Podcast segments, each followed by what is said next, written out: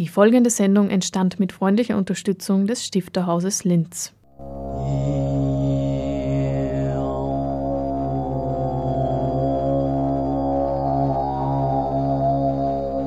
Literatur im Radio.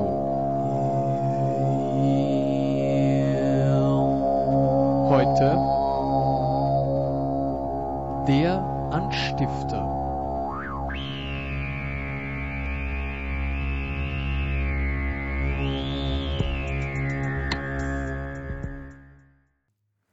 Herzlich willkommen zum Podcast Das Arbeitszimmer des Stifterhauses.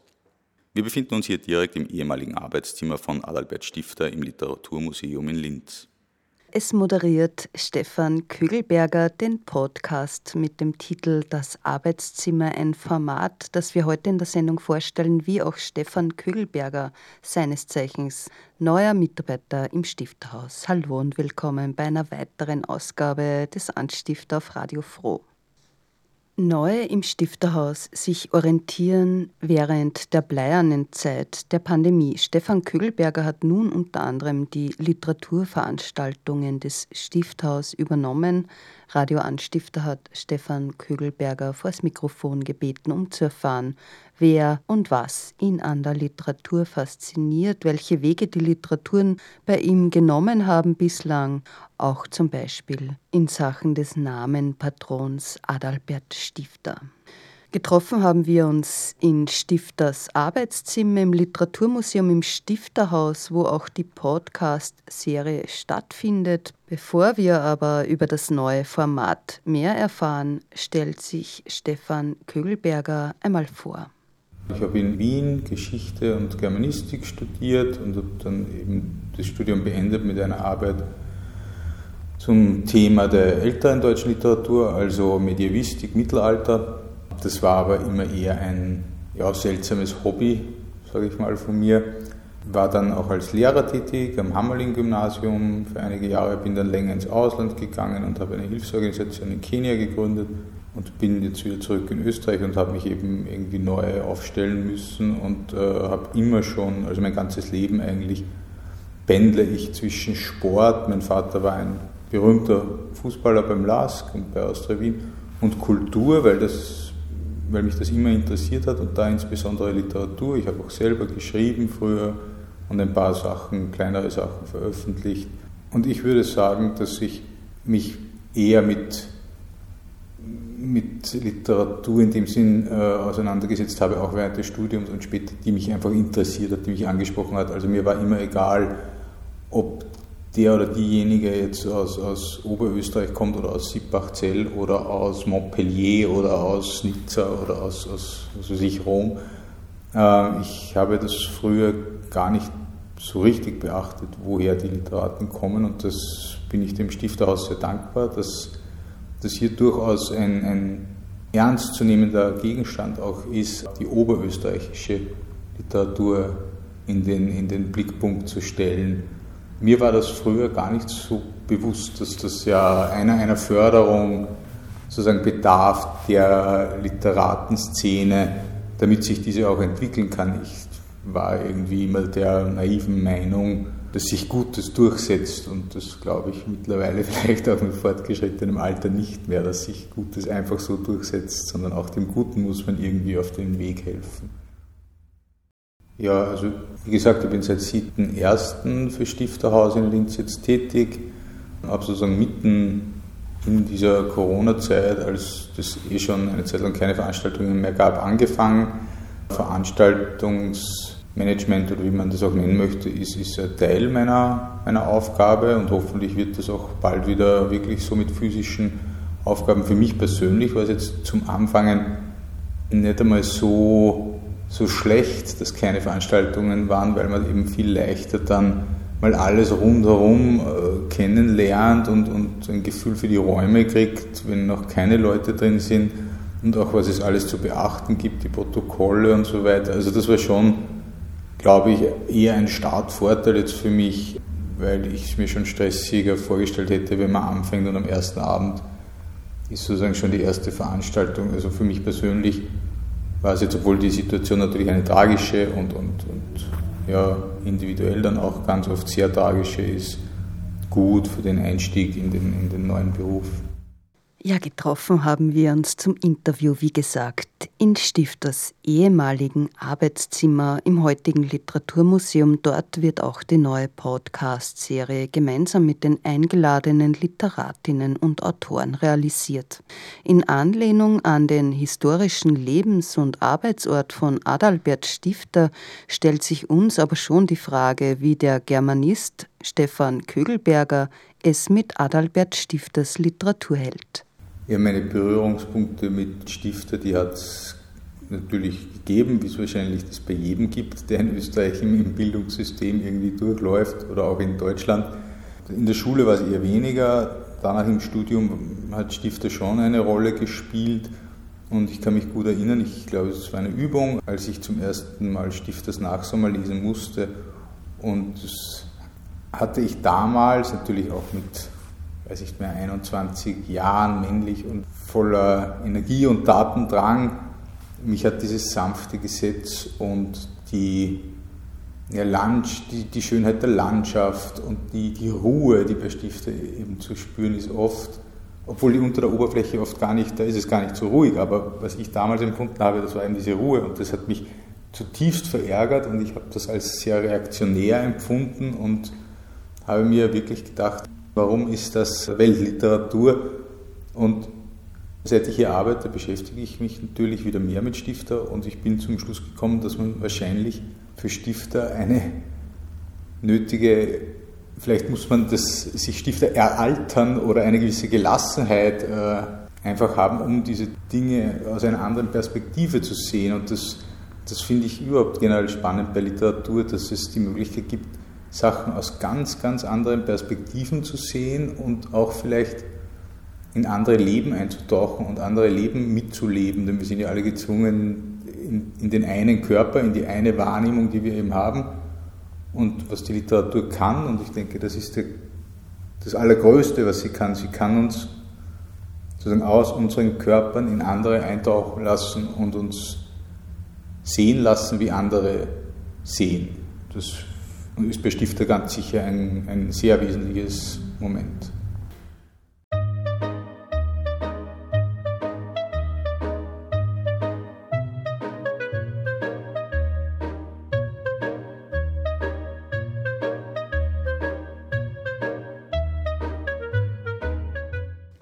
Stefan Kögelberger im Stifthaus verantwortlich für Literaturveranstaltungen erzählt im Arbeitszimmer über das neue Format namens Arbeitszimmer.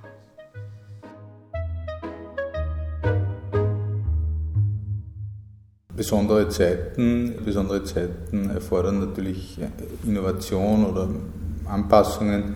Wir haben uns dann zusammengesetzt und angeschaut, was machen andere Literaturhäuser in Österreich und auch in Deutschland und wir sind relativ schnell eben darauf gekommen, dass so gut wie alle einen Streaming-Dienst anbieten.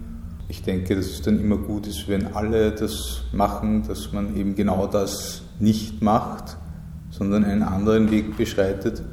Zudem fand ich, dass jeder von uns so viel Zeit, vor allem jetzt vor einem Bildschirm verbringt, dass er irgendwann keine Lust mehr hat, vor einem Bildschirm zu sitzen. Also ich kann da natürlich nur über mich sprechen oder mein näheres Umfeld, aber ich weiß es, dass das von Freunden kein Mensch möchte noch einen, also nach 18 Uhr irgendwie vor einem Bildschirm sitzen, auch wenn es Kultur ist, aber man möchte einfach nicht mehr physisch da sitzen und wieder in dieses Gerät hineinstarren.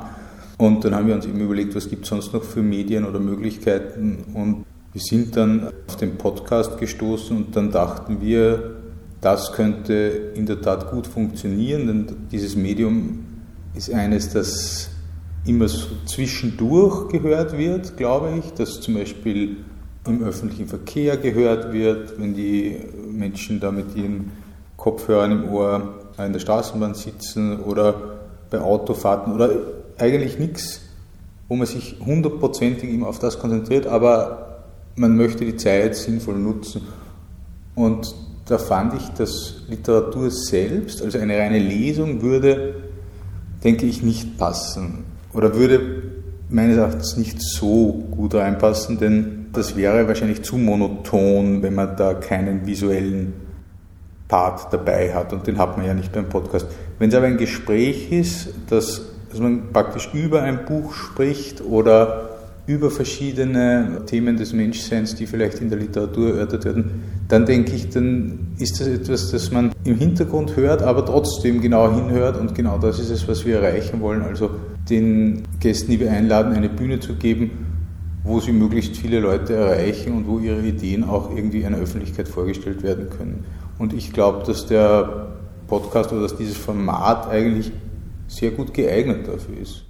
Zuerst muss man mal sagen, dass wir ja in den letzten Monaten sehr viele Veranstaltungen absagen mussten oder eben verschieben mussten.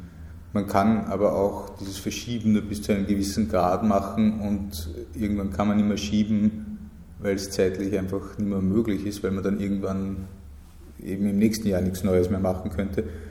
Und von daher haben wir uns dann dazu entschieden, denjenigen Autoren, wo wir denken, dass das funktioniert, den Podcast auch anzubieten, eine Teilnahme am Podcast anstelle der Veranstaltung. Das wurde dann von manchen absolut begrüßt und, und super, ihr macht so einen Podcast, ihr, das macht eh keiner und das ist eine fabelhafte Idee und wir machen da mit. Und andere, die konnten, also das waren weniger, aber es gab welche, die konnten mit dem Medium überhaupt nichts anfangen. Und das ist auch okay, das ist legitim. Es passt auch nicht jeder in jedes Format. Ja, das ist ja so.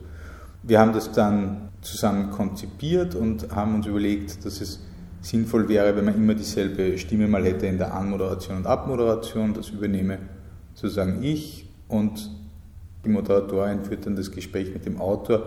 Es kommen auch immer wieder Lesepassagen vor und wir haben das wirklich probiert und geprobt und es ist wirklich so, dass wir zwei Minuten Lesezeit in einem Podcast, wo man eben nur das Audioelement hat, das reicht. Und länger als zwei Minuten sollte eigentlich keine Lesepassage sein und das wird es auch nicht geben in unserem Podcast, das Arbeitszimmer. Und dann kann man eben mit dem Autor, der Autor und der Moderator können dann über das äh, Geschriebene reflektieren oder vielleicht auch ganz weit weggehen vom Thema und dann aber wieder zurückkommen und vielleicht wieder eine neue Lesepassage aufmachen. Und äh, wir haben bis jetzt zwei Podcasts aufgenommen und werden das jetzt laufend eben weitermachen und alle zwei Wochen einen veröffentlichen auf unserer Website und auf den größeren Podcast-Portalen. Und ich bin äh, überzeugt, dass, dass die, die folgenden Episoden immer wieder eine Qualitätssteigerung haben werden. Der Großvater erzählte mir einst, wenn ich träume, gehöre mir die ganze Welt, dass ich alles sein und bedenken könne das gesamte Universum lege mir schließlich zu Füßen. Ganz egal, was du dir vorstellst, Elaine, irgendwo ist es längst Realität oder könnte ganz leicht zu dieser werden, behauptete er zuversichtlich. Ich stellte mir schon als Kind die unmöglichsten Dinge in meinen Träumen vor, um möglichst weit durch den Kosmos zu reisen. Ich wollte etwas über das große Ganze erfahren, in welches die Erde und die Menschheit gebettet lagen. Oft konnte ich es gar nicht erwarten, mich hinzulegen, die Augen zu schließen und aufzubrechen, an den unterschiedlichsten Planeten vorbeizuzischen, mir das eiskalte Vakuum um die Ohren wehen zu lassen, was streng genommen natürlich unmöglich ist, allerlei Abenteuer zu erleben, die etwas darüber aussagten, wer ich wirklich sein und was ich in der Welt bewegen wollte. Manchmal saß ich auf den Reisen durch meine Traumwelten auf einem Walross, einem Moschusochsen oder Eisbären, Tiere, von denen mir der Großvater ausführlich zu berichten wusste. Schließlich begegneten sie ihm in Grönland beinahe jeden Tag. Diese strampelten mit ihren Beinflossen durch das unendlich scheinende Nichts. Ich krallte mich in ihren Nacken fest, wir waren schneller als das Licht, vor mir blitzte und funkelte es unentwegt. Wir flogen an Feuer- und Eisplaneten vorbei. Ein jeder Ort war realisierbar. Nichts und niemand konnte schließlich die Fantasie eines Kindes begrenzen. Selbst die abwegigsten und unglaublichsten Gedankengänge blieben wie eine Achterbahn befahrbar, ein wildes Auf und Nieder. Ich setzte auf einem Planeten auf, dessen Oberfläche aus tastenden und zustechenden Eisdelen bestand, als wären diese mit einem Male lebendig geworden, als hätten sie sich mit Dolchen und Speeren bewaffnet, und doch blieb ihr Treiben ein zaghafter Versuch, etwas über das dort draußen in Erfahrung zu bringen. Einem Raubfisch nicht unähnlich, der sachte zubeißt, weil es ihm an geeigneteren Gliedmaßen fehlt, um sein Vis-à-vis -vis besser einschätzen zu können. Ja, Michael Stavric äh, war super. Also auch die Andrea Grill, die Moderatorin, äh, die waren super vorbereitet, waren absolut umgängliche Menschen, ähm, haben sich auch im Gespräch, das sie geführt haben, das wirklich äh, hörenswert ist, auf unserer Website, also zu ganz interessanten Themen geäußert. Es ging ja um den Stavric-Roman Fremdes Licht, sein neuestes Buch. Und es war so interessant, also es geht um eine Frau oder eine, ein, ein Mädchen, das quasi alleine ist in einer dystopischen Zukunft, ganz alleine, äh, der letzte Mensch mehr oder weniger. Und die wirklich spannende Frage, die da dann diskutiert wurde im Podcast, ist, was macht es mit diesem Menschen? Warum spricht ein Mensch dann noch, obwohl es ja gar keinen Grund mehr zu sprechen. Warum will er seine Stimme hören? Denn diese, diese weibliche Protagonistin, die singt sich dann auch manchmal etwas vor und so weiter. Und das fand ich einfach ein ganz, ganz interessantes Gedankenspiel, weil wir ja Sprache und, und Stimme und den Klang einfach unserer eigenen Stimme als etwas so Selbstverständliches jeden Tag wahrnehmen, dass wir uns gar keinen Gedanken mehr darüber machen in Wahrheit. Und es gab auch ganz viele andere Aspekte dieses Gesprächs, die wirklich hörenswert sind und ich hoffe, dass dieser Podcast noch, noch von vielen Leuten gehört wird. Stefan Kügelberger über das von ihm gemeinsam mit Kolleginnen entwickelte Format Das Arbeitszimmer. Und bei der ersten Episode hören wir nun einmal rein. Die Wissenschaftlerin und Autorin Andrea Grill interviewt den Autor Michael Stavaric. Literaten im Arbeitszimmer unter sich quasi. Zu hören im neuen Podcast des Stifterhaus Linz. Das Buch spielt in der Zukunft Sie ist sehr weit weg geflogen, eigentlich in einer dystopischen Situation, weil die Erde zerstört wurde und sie und einige, vielleicht hunderte andere Menschen haben es auf dieses Raumschiff geschafft. Und wo wir sie dann wo wir ihr dann begegnen. Da befindet sie sich auf dem Planeten, äh, auf einem Planeten, einem für sie unbekannten Planeten. Sie gibt ihm dann den Namen Wintertour, weil sie findet, um sich irgendwie da einzufinden oder zu Hause zu fühlen oder vielleicht auch um noch ein bisschen dort überleben zu können, braucht sie einen Namen für den Ort, an dem sie sich befindet. Und in gewisser Weise, also sie kann sehr gut überleben in der Kälte, weil ihr Großvater Grönländer war und ihr das auch beigebracht hat und es in ihrer Familie eine gewissermaßen Tradition gibt, dass sie alles sehr gut in der Kälte überleben können. Ähm, was mich jetzt, also das habe ich auch kurz gesagt, damit sich ähm, die Hörerinnen und Hörer das vorstellen können, wo wir uns befinden. Sehr spannend ist an dem, an dem Text, an dem Buch auch, dass es viel um die Sprache der Inuit geht, die die Elaine äh, dann auch gelernt hat von ihrem Großvater. Es gibt auch immer wieder, also ich habe fast den Eindruck gehabt, ich könnte jetzt ein bisschen Basic ähm, Sprachkenntnisse auftun beim Lesen deines Romans habe mich aber gefragt, wie hast du das recherchiert und vielleicht auch, ähm, warum hast du dem im Buch so viel Raum gegeben? Ist das vielleicht Elaines Art und Weise etwas, das sie nicht in ihrer Maschine rekonstruieren kann, ähm, zu erhalten, indem sie sich das dauernd in Erinnerung ruft? Also Elaine ist dort mit äh, einer großartigen technischen Ausrüstung gestrandet und sie kann auch Tiere rekonstruieren. Sie hat alles Notwendige dazu, eine Nährmasse und sie wird auch gewisse Tiere dann im Laufe des Buches rekonstruieren. Ähm, ich habe mich eben da gefragt, ob, der, ob das sowas ist, dass, dass die Sprache eigentlich das Allermenschlichste darstellt, dass das nur durch Verwendung zwischen Menschen erhalten bleiben kann und sie macht das dann ein bisschen so im Selbstgespräch? Also das sind jetzt eigentlich schon vielleicht drei Fragen in einer gewesen. Ja, aber das ist natürlich ein sehr spannendes Gebiet auch für mich gewesen. Einerseits mich in das Inuktitut, also diese verschriftliche verschriftlichte Form der Inuit-Sprachen, die nicht so kodifiziert sind. Also es ist immer schwer, das irgendwie abzugrenzen. Und auch die Schriftzeichen unterscheiden sich, je nachdem, ob man zum Beispiel mit kanadischen Inuit oder mit grönländischen Inuit und eigentlich auch schon wieder Südgrünländer haben irgendwie so ein bisschen andere Zeichen als andere. Also das kann man alles nicht so ganz ähm, unter über einen Kamm scheren, dass das irgendwie eine Sprache ist, die halt so wie es Französische ist und so ist es halt eben. Aber es war für mich einerseits irgendwie spannend, äh, weil ich ja grundsätzlich immer mich für Linguistik auch interessiert habe, also dieses grundsätzliche Interesse, wie Sprachen entstehen und wie sie beschaffen sind und ob man da deklinieren, konjugieren kann oder wie Wörter überhaupt entstehen und wie sie sozusagen dann angewendet werden. Das fand ich am Anfang zunächst nur, nur für mich interessant und habe mich dann eigentlich entschieden, dieser Elaine das immer mehr auf den Weg mitzugeben und dem doch einen gewissen Raum im Buch einzuräumen, weil es so die Sprache ihres Großvaters ist und äh, der zwar jetzt auch nicht der echte Inuit ist in der Familie, aber sozusagen seine Vorfahren, die waren noch echte Grönländer. Und er ist dann ja auch hingezogen dann. Also, und kann aber das Inuktitut perfekt und er versucht es ja immer auch so ein bisschen beizubringen. Und auch wie sie dann quasi allein ist auf dem Planeten, lebt sie ja vor allem in den Erinnerungen ihres Großvaters. Also er ist trotzdem immer sehr präsent und da und eine Art Ansprechperson. Und, dieses, und da wurde für mich dieses Inuktitut zu einer Art, fast so, so wie kleine Zauberformeln, die man anwenden kann.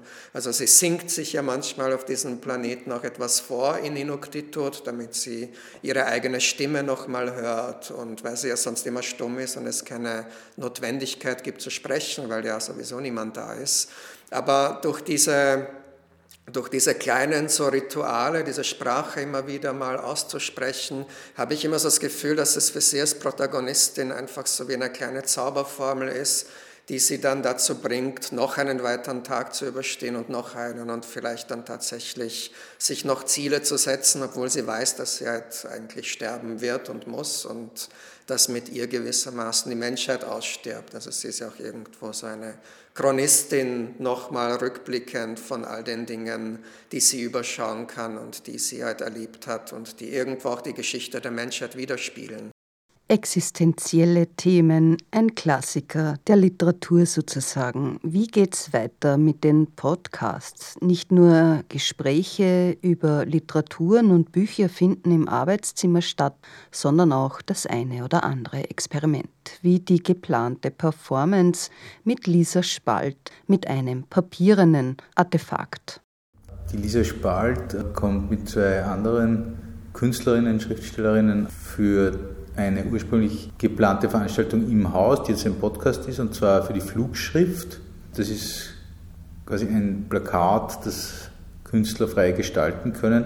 Und das war in diesem Fall literaturlastig, was sie da gestaltet haben. Ich muss erst sagen, dass den Moderatoren der jeweiligen Sendungen mit Ausnahme von einem ganz, ganz, ja, wie sagt man, großzügigen Regelwerk quasi freigestellt ist, wie sie die Sendung dann gestalten. Von daher, wir haben es noch nicht aufgenommen und, und da kann ich auch noch wenig dazu sagen. Äh, ich bin selber schon gespannt, wie das, wie das sein wird. Ich kann es mir schwer vorstellen, aber ich bin überzeugt, dass die das gut machen werden, denn die waren auch begeistert davon, das Ganze in das Medium Podcast zu verpacken. Wenn man das dann in ein auditives Medium bringt, weil das ist ja doch eine in erster Linie visuelle Geschichte, das wird sicher spannend. Also, aber es wird funktionieren. Ich bin überzeugt, dass das funktioniert, aber es wird, wird eine Herausforderung sein. Herausforderungen, Experimente, Gespräche über Literaturen. Der neue Podcast Das Arbeitszimmer ist ganz frisch entwickelt worden, um die junge heimische Literaturszene zu unterstützen. So hat es Stefan Kögelberger zu Beginn des Interviews in etwa formuliert.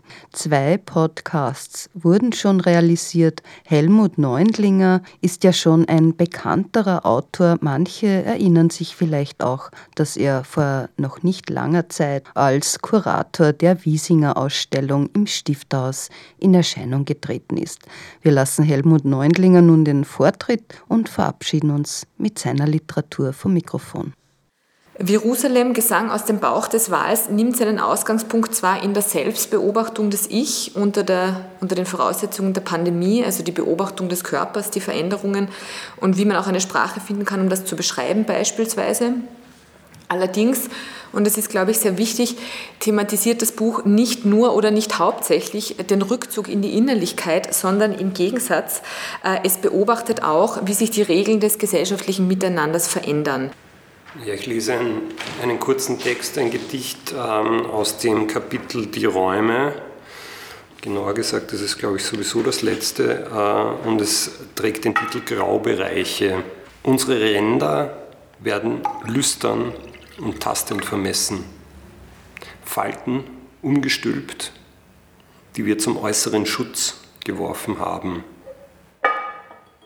Ein Mikrogebirge aus Haut, die Wunden erlitten im Kampf, später in Tränen gepökelt und weidlich verkrustet. Der Spiegel verrät uns.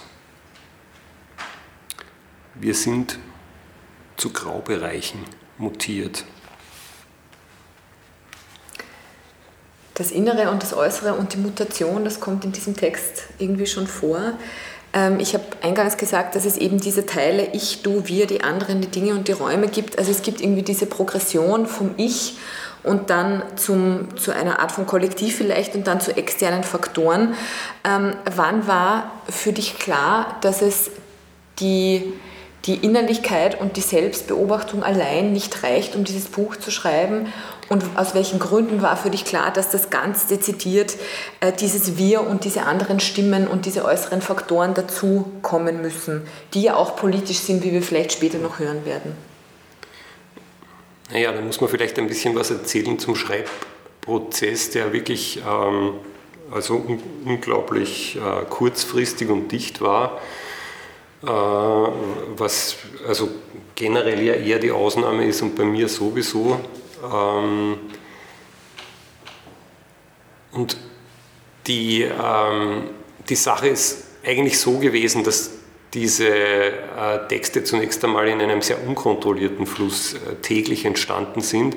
Und da war das alles schon gleichzeitig. Also es gab nicht, ähm, äh, also ich, ich habe nicht bewusst mit dem Ich begonnen und bin dann weitergeschritten. Das war eher sozusagen diese nachträgliche Organisations- und Konstruktionsarbeit, die ich würde mal sagen, so in der dritten, vierten äh, Woche virulent äh, geworden ist äh, oder vielleicht ein bisschen später, ähm, wo dann klar war, dass ähm, es gibt so Gruppen, die äh, durchaus miteinander in Verbindung stehen und das hat dann wiederum auch, glaube ich, den Schreibprozess getriggert, weil, ähm, äh, weil ich dann schon, äh, sobald ich diese Struktur gehabt habe, äh, sind dann Dinge auch bewusster entstanden. Und die ähm, Ebene mit den, mit den Räumen und den Dingen, die kam dann eigentlich erst zum Schluss und darum sind die auch ein bisschen anders. Also die sind äh, vergleichsweise abstrakt. Das habe ich mir sozusagen geleistet, im Schreibprozess dann nochmal ganz woanders hinzugehen, wo man, wenn man jetzt diese Texte liest und man liest die sozusagen unbedarft oder vielleicht mit der Erwartung, dass es da irgendwie, dass ein Autor sich mit Corona auseinandersetzt, dann muss man das schon ziemlich um die Ecke lesen, um das noch einmal sozusagen darauf rückzuführen. Aber zugleich war mir eigentlich klar, dass es ohne diese Ebene nicht ganz funktionieren wird. Ne? Dass das irgendwie wichtig ist, weil sich ja, also das haben wir ja alle bemerkt, im, allein sozusagen diese Reduktion äh, auf den Eigenraum, der sich dann wieder komplett, äh, der dann auch mutiert in ein Büro, in ein, ähm, in ein Gehäuse. Und äh, auch unser Verhältnis zu den Dingen äh, hat sich äh, verwandelt, weil man plötzlich in einer Situation war, in der wir sozusagen äh, normalerweise nicht sind, dass nämlich vielleicht nicht sofort alles greifbar und kaufbar und sonst was ist. Ne? Und äh, dann ergeben sich sozusagen auch aus einer, aus einer literarischen, poetischen Perspektive wieder ganz andere Wahrnehmungen. Und das war mir wichtig, dass es eigentlich dann so um diese unterschiedlichen Wahrnehmungs- und äh, Empfindungsräume geht, die ich da irgendwie dann aufgefädelt habe. Das ging irgendwie auch gar nicht anders.